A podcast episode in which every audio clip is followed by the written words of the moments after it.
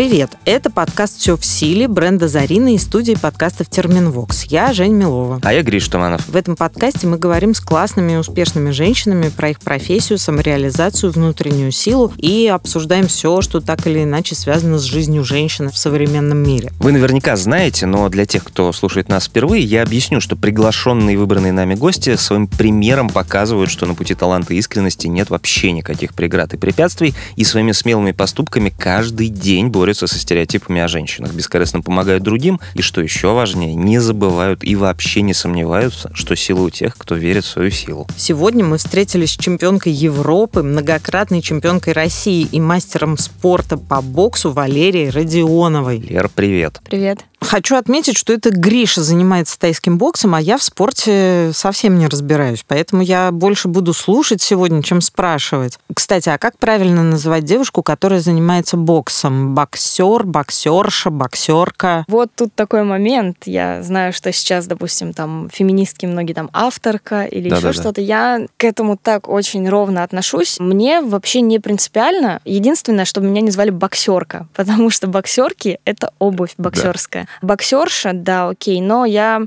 Считаю, что спортсмен — это спортсмен. Как э, многие достаточно тренеры говорят, спортсмен — существо бесполое, тем более боксер. И меня это вообще абсолютно никак не задевает, так что я даже, наверное, придерживаюсь там говорить боксер. Я боксер. Давай начнем сначала. Я понимаю, что, наверное, этот вопрос задавали миллион раз. Почему бокс? Как вышло? Это часто династийная какая-то история. У тебя так же или нет? Нет, вообще никак не связано. Родители на данный момент, в принципе, не спортсмены. В детстве, может быть, чем-то занимались. Ситуация была такая специфическая, так сказать. Я училась э, в школе в шестом классе, и у меня была компания друзей, которые постарше меня, девочки, и парни. И я была, в принципе, самая младшая и самая маленькая по росту, по телосложению. То есть я там все время училась, занималась учебой, с ними так иногда, когда родители разрешали, выходила гулять и на переменах общалась. Слово за слово, что-то я любила так э, иногда что-то резкое сказать, но это было не в обиду. Просто я сначала говорю что-то, а потом такая понимаю, что я обидела человека.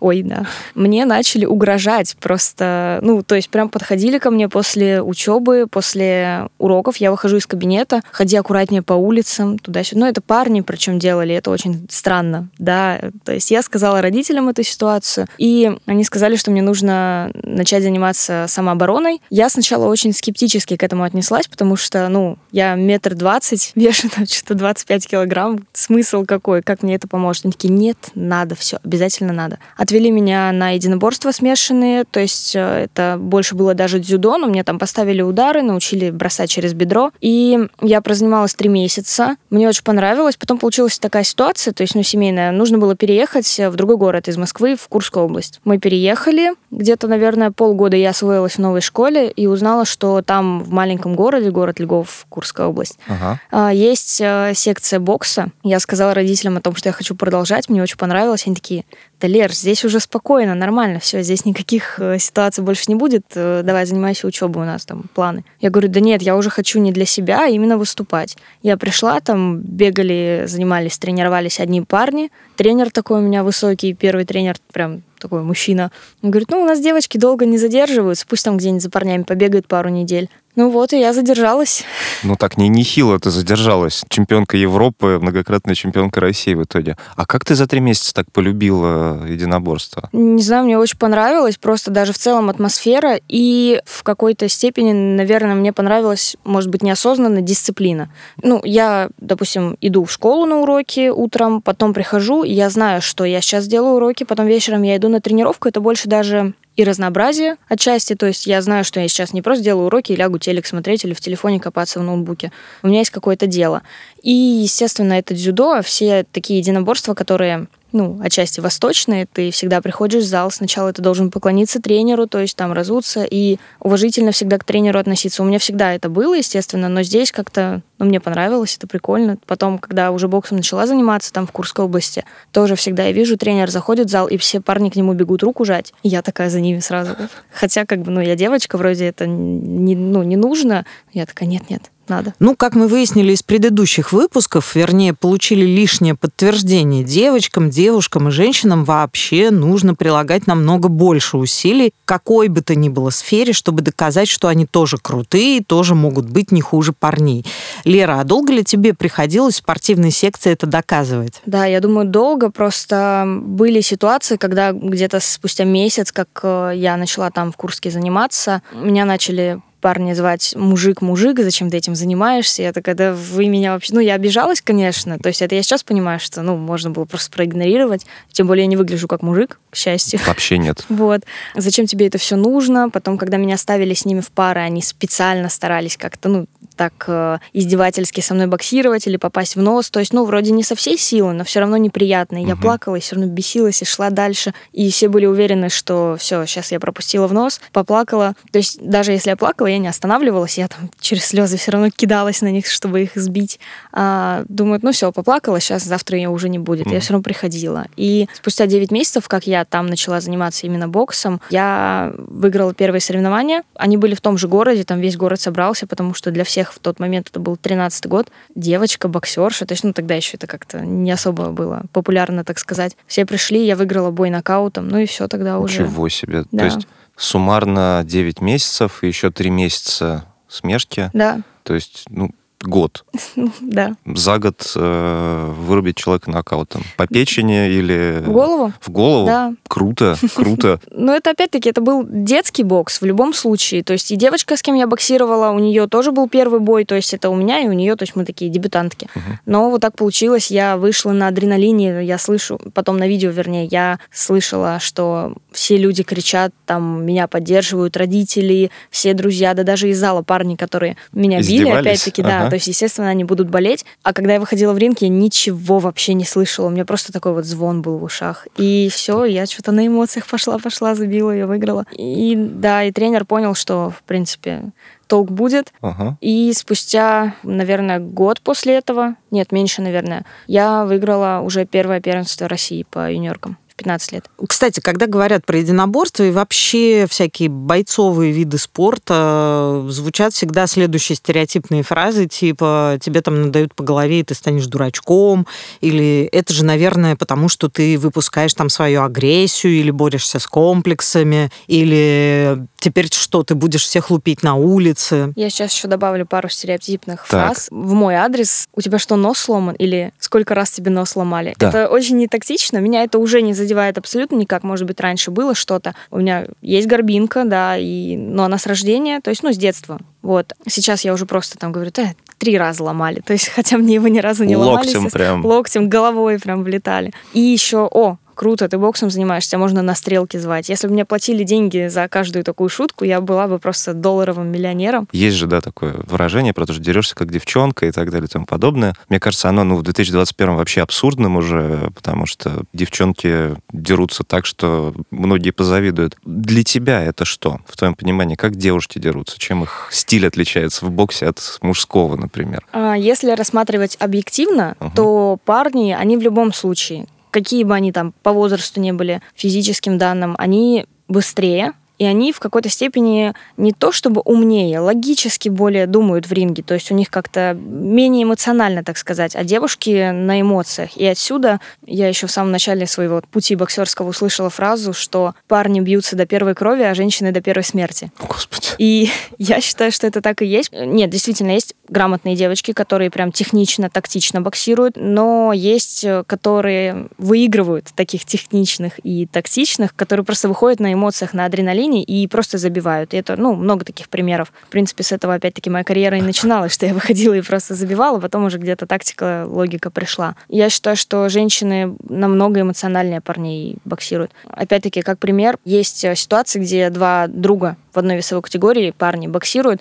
и они боксируют со сознанием, что это его друг вроде как у них соревнования, то есть Но прям никто никого не роняет. Как да, бы, да, не роняет. А девочки, у меня есть очень хорошая, классная, вообще очень близкая подруга. Мы с ней боксировали три раза, и каждые три раза у нас просто была бойня не на прям жизнь. Заруба, да? Да, и мы потом вместе выходили, шли в раздевалку, смеялись, прикалывались, то есть э, это никак не влияет. Но да, в ринге Ну, мне кажется, что в ринге, ну, это, это спорт, все нормально, никто тебя не тянул в него да. за уши. И это, кстати, мне кажется, одна из очень классных сторон единоборств, что люди друг друга бьют, но, кажется, без взаимной ненависти. И, главное, это не мешает им через секунду обниматься. Не Или всегда, не всегда? На самом деле, не всегда. Так. Если ты вне ринга хорошо с человеком общаешься, а в ринге, то есть у вас вот такая ситуация, что вы в одной весовой категории, и вы встретились. Есть у меня такие подруги, помимо моей вот этой близкой подруги, с кем я просто хорошо общаюсь. А есть такие, с кем я, грубо говоря, хорошо общалась. Потом мы попали в одну весовую категорию, и все. То есть мне вообще все равно. А они ходят, даже не здороваются, не улыбаются больше, то есть потому что все, мы соперницы. И потом тоже никак не вообще никакого взаимодействия.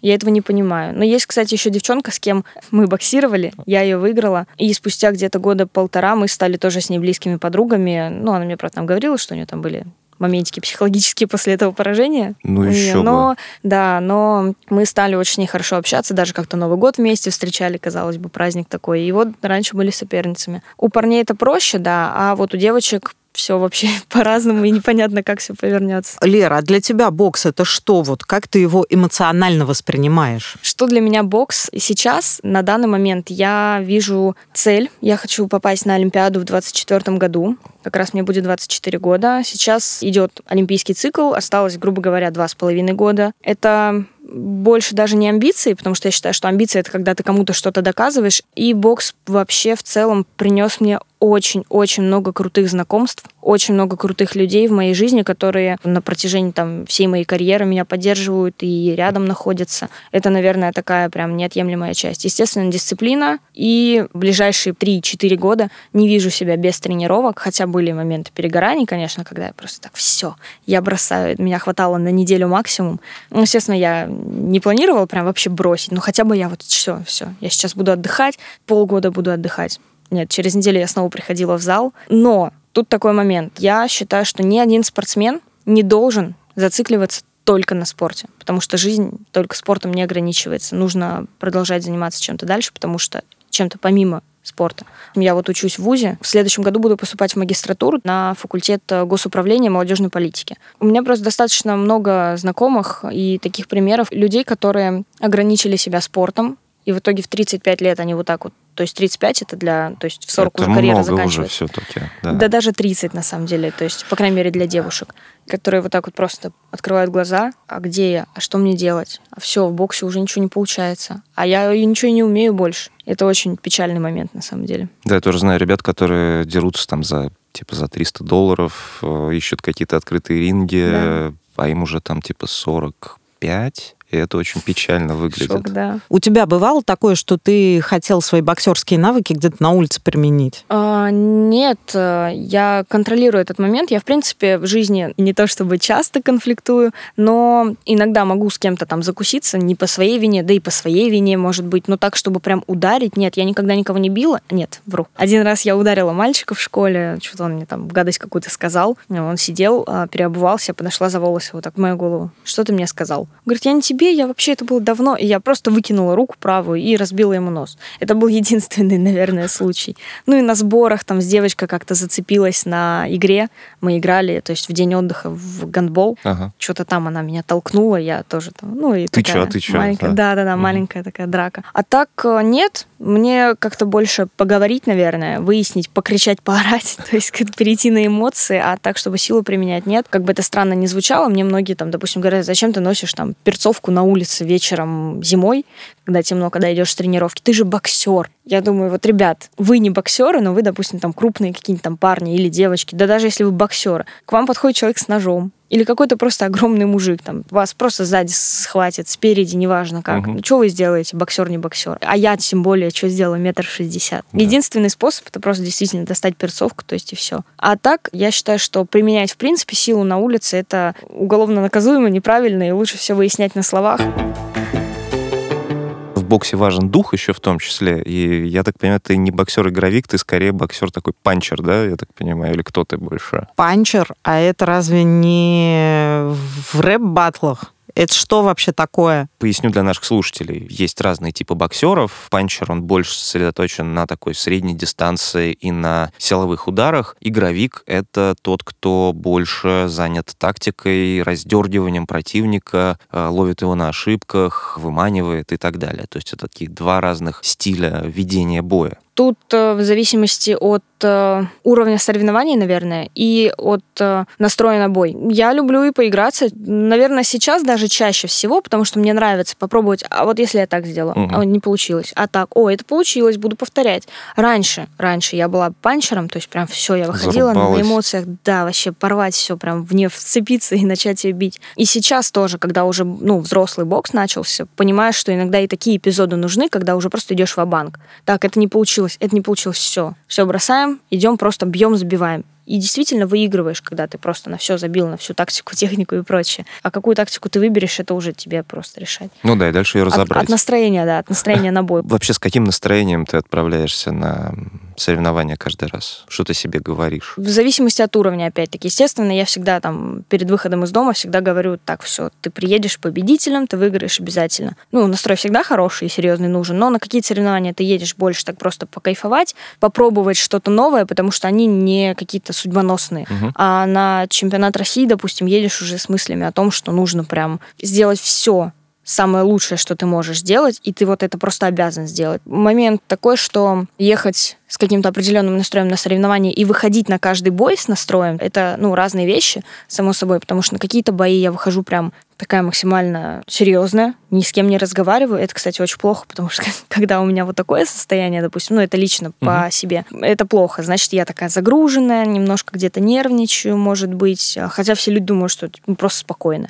У меня, допустим, часто тренеры там или какие-то там другие знакомые тренеры, которые видят меня на разминке в раздевалке, а что ты так много улыбаешься, что ты смеешься, сидишь. То есть у тебя, говорит, бой через одну пару, то есть, а ты сидишь улыбаешься. Нужно копить энергию, нужно сидеть там, потому что есть же люди, которые накрылись полотенцем сидят, загружаются. Да, да, да, мне это не подходит. Я понимаю по себе, что мне намного лучше, когда я с кем-то разговариваю, шучу шутки, выхожу, там у меня родители стоят или друзья из команды, я им рукой помахала, я вот уже в ринг иду боксировать. Для всех это странно, думаю, ты тратишь энергию на вот эти вот все посмеяться, пошутить. А я для себя понимаю, что я, наоборот, ей заряжаюсь. И если я выхожу с таким настроем в ринг, это все круто. Это значит, я выиграю сто процентов. Мне лучше так, на чиле. Прекрасно. Откуда ты берешь этот чил в себе? Понятно, есть родственники, там, друзья и так далее. Как ты сама внутри себя генерируешь эту силу? Настраиваю себя перед боем. Ну, есть мотивация, да, какая-то. То есть, так, я выиграла четыре раза там Россию по юниоркам. Я не могу это отдать сейчас, просто даже если я сейчас, допустим, проиграю бой, то, казалось бы, вроде ничего значимого, да, то есть в следующий раз выиграю. Но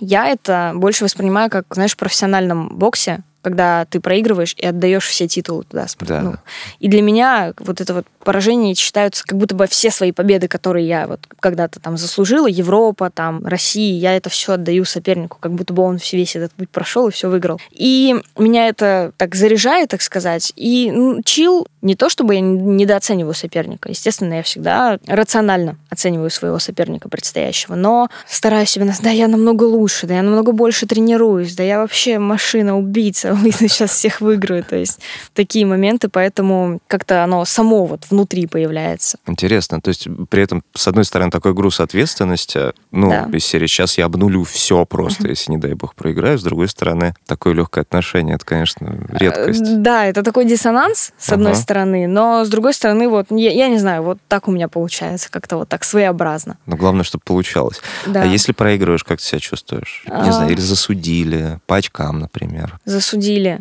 есть в моей карьере действительно бои, где вот до сих пор считаю, что вот блин, ну вот засудили, ну как так вообще получилось? На первенстве Европы в шестнадцатом году все посмотрели, там, тренеры, все посмотрели этот бой, ну как, ну действительно выиграла, засудили. Но есть очень многие боксеры, и чаще всего это парни, которые не могут нормально воспринимать поражение, и у них каждое поражение это меня засудили, меня слили. А там смотришь бой, ну он прям проиграл. Я считаю, что все, что вообще происходит в жизни спортсмена, боксера, виноват он сам. И как бы, да, кто-то действительно там отчасти, возможно, у кого-то, может быть, там тренер виноват или какая-то ситуация жизненная, но большинство, то есть ответственности лежит на тебе. Значит, ты где-то не доработал, значит, ты где-то вот что-то сделал не так, что ты не смог его посадить на задницу в ринге. То есть иди и работай. И я к себе, ну, к самой себе у меня примерно такое же отношение. Да, поэтому я считаю, что каждое поражение это как, ну, вот ты сам, сам вот не доработал. У меня было раньше, что я прям истерила очень сильно. Не понимала вообще, как так? Ну, я же прям все делала, все, вот, вот всю себя оставляла на тренировках, и вот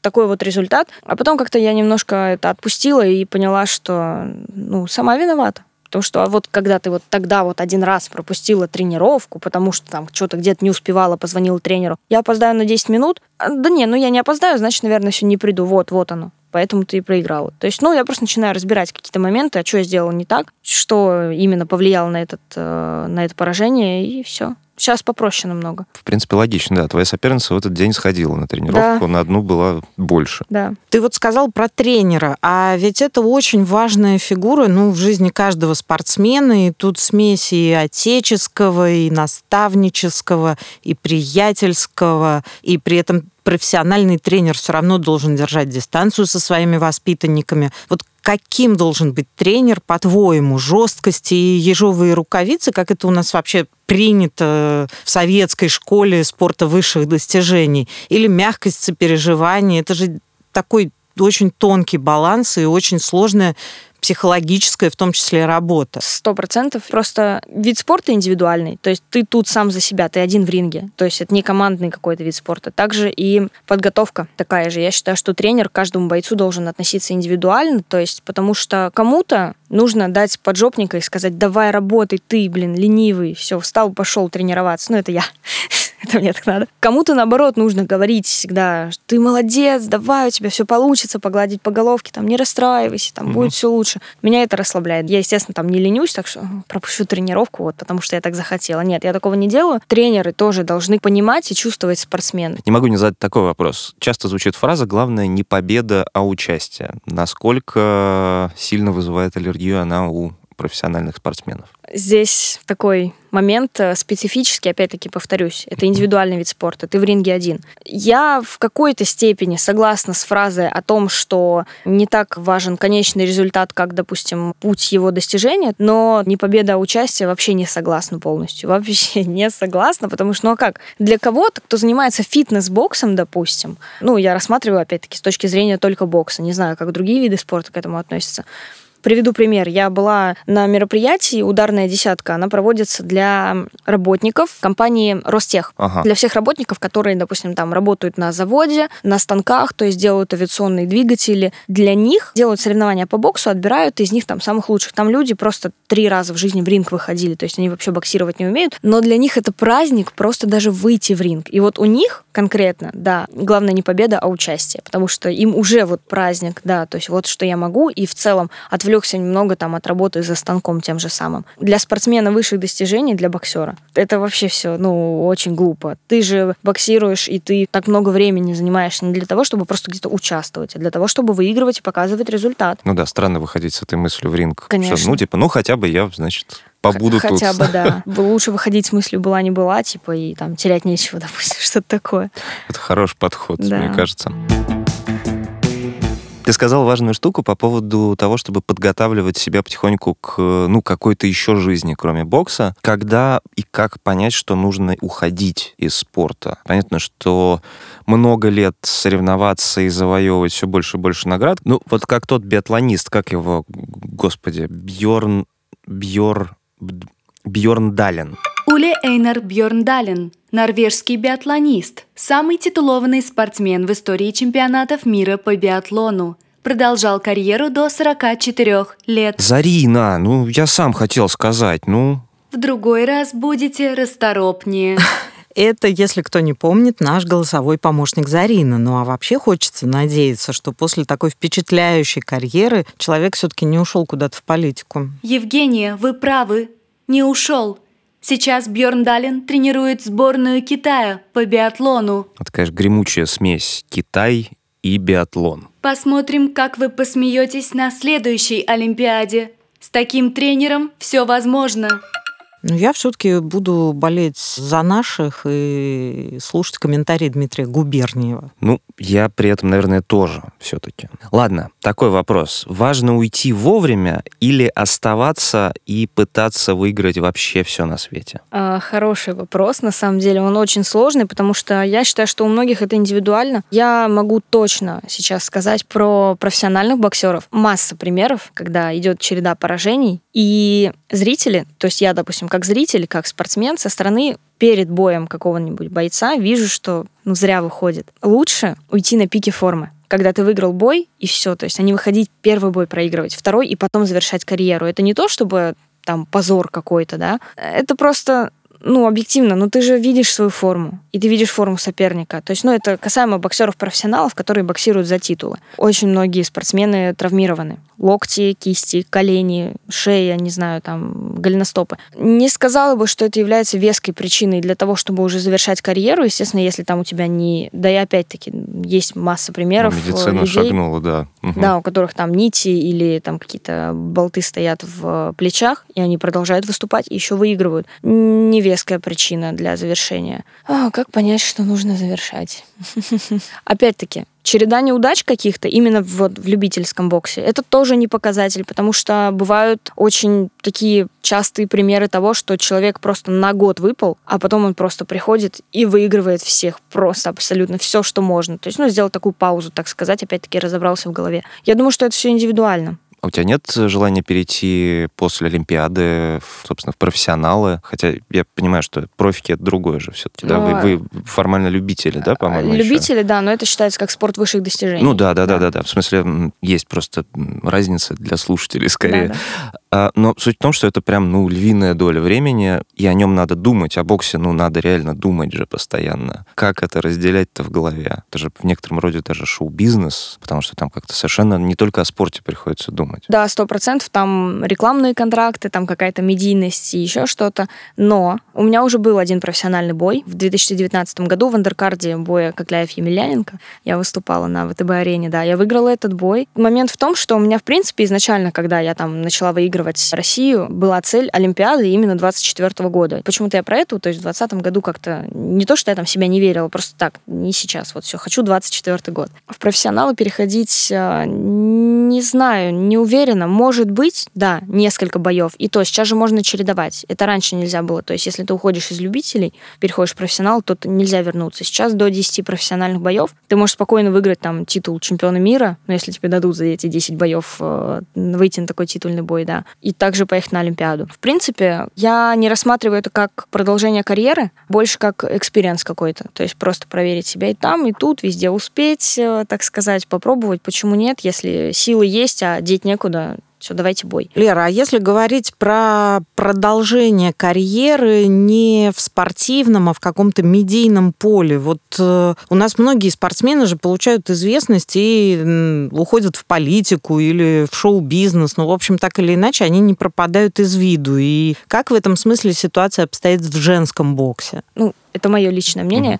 медийности девушкам профессиональный бокс особо не приносит. В UFC, в смешанных единоборствах, да. И то, опять-таки, очень много мужчин, бойцов известных, а девушек, ну, кого мы знаем, там, Ронда Роузи, какая-нибудь э, Нунис, да. А в боксе, ну, Наталья Рогозина, окей. Все. Все. Сколько лет Все. Наталья Рогозина одна да. отдувается? Но она считается до сих пор действующим боксером, ей просто нет соперников. Очень классная женщина, тоже и бои, и техника очень нравится, но, опять-таки, вот самое популярное. Все, больше никого никаких Почему медийных так? известных нет. Ну, я считаю, что зрителя нет. На девушек-боксеров. На девушек-боксеров, да. То есть какие-то вот действительно что-то такое интересное можно посмотреть. И, ну, мои подписчики в Инстаграме, то есть э, следят э, именно за моей любительской карьерой. Профессиональной, да, там, когда был бой, тоже и люди пришли на арене, уже было там тысячи три человек, потом уже еще подтянулись. Угу. То есть бокс, как бы это ни звучало мезогонично, это мужской вид спорта. И зрители в основном мужчины, и бойцы мужчины, их интересно смотреть.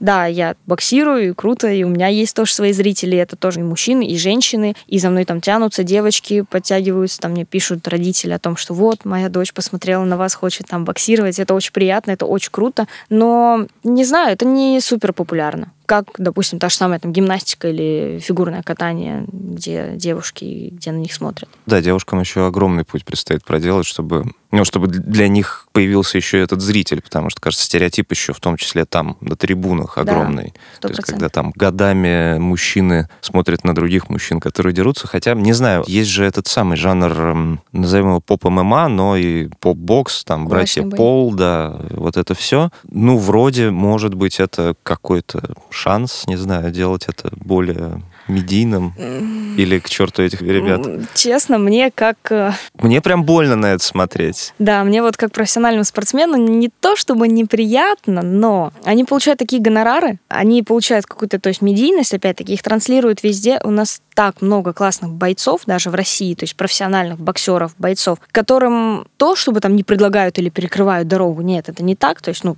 приди, поговори, то есть пусть тебя там кто-то поможет продвинуть, сам продвинься. Ну, просто вот это, с одной стороны, это популяризация спорта, единоборств, Мгм. бокса, то есть то, что там блогеры какие-то выходят там и боксируют. А с другой стороны, ну, Ну, блин, это фрик-шоу. их даже, да, их смотрят больше, чем какие-то, ну, действительно инте- интересные бои. Это не, не обидно и не задевает, это просто как-то, ну, это непонятно. Мне неинтересно просто такие бои, допустим, смотреть. Ну, то есть... Могу понять, могу Да. понять, да.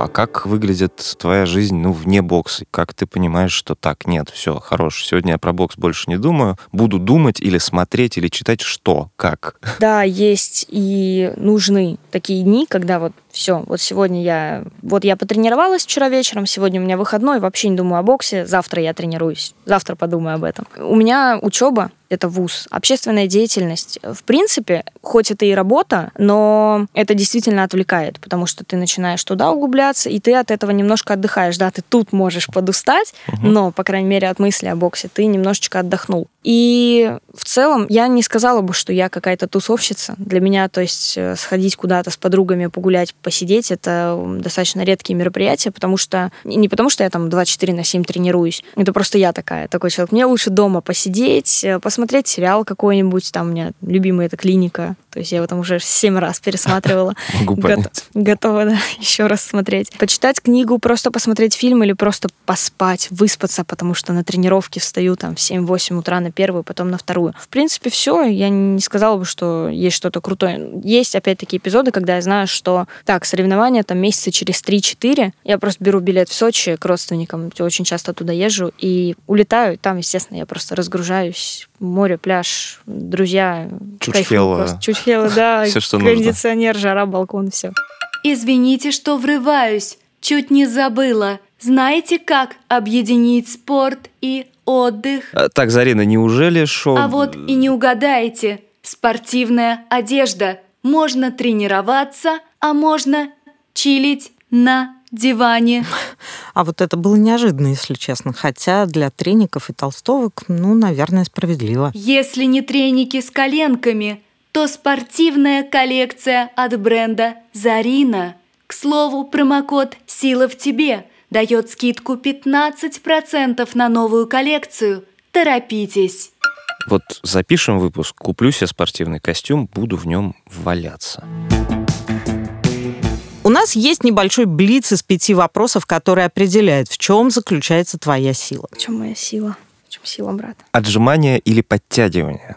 Отжимание. Али или Тайсон? А, Али. Одно золото Олимпиады или много с чемпионатов мира? Олимпиада. Скажи, а для хорошей физической формы диеты или регулярные нагрузки? И то, и то в совокупности. Без одной детали ничего не будет. «Малышка на миллион» фильм про боксершу или «Играй как Бекхэм» фильм про девушек, ну, тоже в таком мужском виде спорта, скорее, в футболе. Я не смотрела ни то, ни то. Хорошо, даже не знаю, что... Ну, давай назовем третий, давай назовем твой вариант. Легенда номер 17. Окей, хотя бы не про боксеров. Там, там не нужно краснеть за бокс чужой, да, постановочный? Да, есть такое. Потому что в роке он был чудовищный. Хорошо. Что ж, ваша сила в силе воли, и мне кажется, еще и, конечно, в удивительной какой-то осознанности. Ну, в смысле, так нести ответственность за саму себя, это, конечно, большая редкость. Лера, спасибо огромное. И я напоминаю, что сегодня у нас в гостях была чемпионка Европы, многократная чемпионка России, мастер спорта по боксу Валерия Родионова. Вам спасибо большое. Мне очень было приятно с вами общаться. Ну, а это был подкаст «Все в силе». Я Гриш Туманов. И я Жень Милова. Слушайте нас на всех удобных вам площадках, а это, я напомню, SoundStream, Apple подкасты, Google подкасты, CastBox и Яндекс Музыка. Ну и, конечно, подписывайтесь на соцсети подкаст-студии Терминвокс и бренда женской одежды Зарина, чтобы ничего не пропустить и ставить нам лайки, оставлять отзывы. Нам это ужасно приятно. И, конечно же, во всех комментариях, во всех соцсетях пишите, каких крутых и успешных женщин из нашей страны вы хотите увидеть или, точнее, услышать в наших следующих выпусках. Всем пока. Пока. Над подкастом работали ведущие Женя Милова и Гриш Туманов, голос помощника Зарина Даниэла Селицка, звукорежиссер Евгений Дударь, композитор Павел Афанасьев, редакторы Альбина Ахатова и Дмитрий Лебедев, дизайнер Елизавета Семенова, продюсеры Альбина Ахатова и Кристина Крыжановская.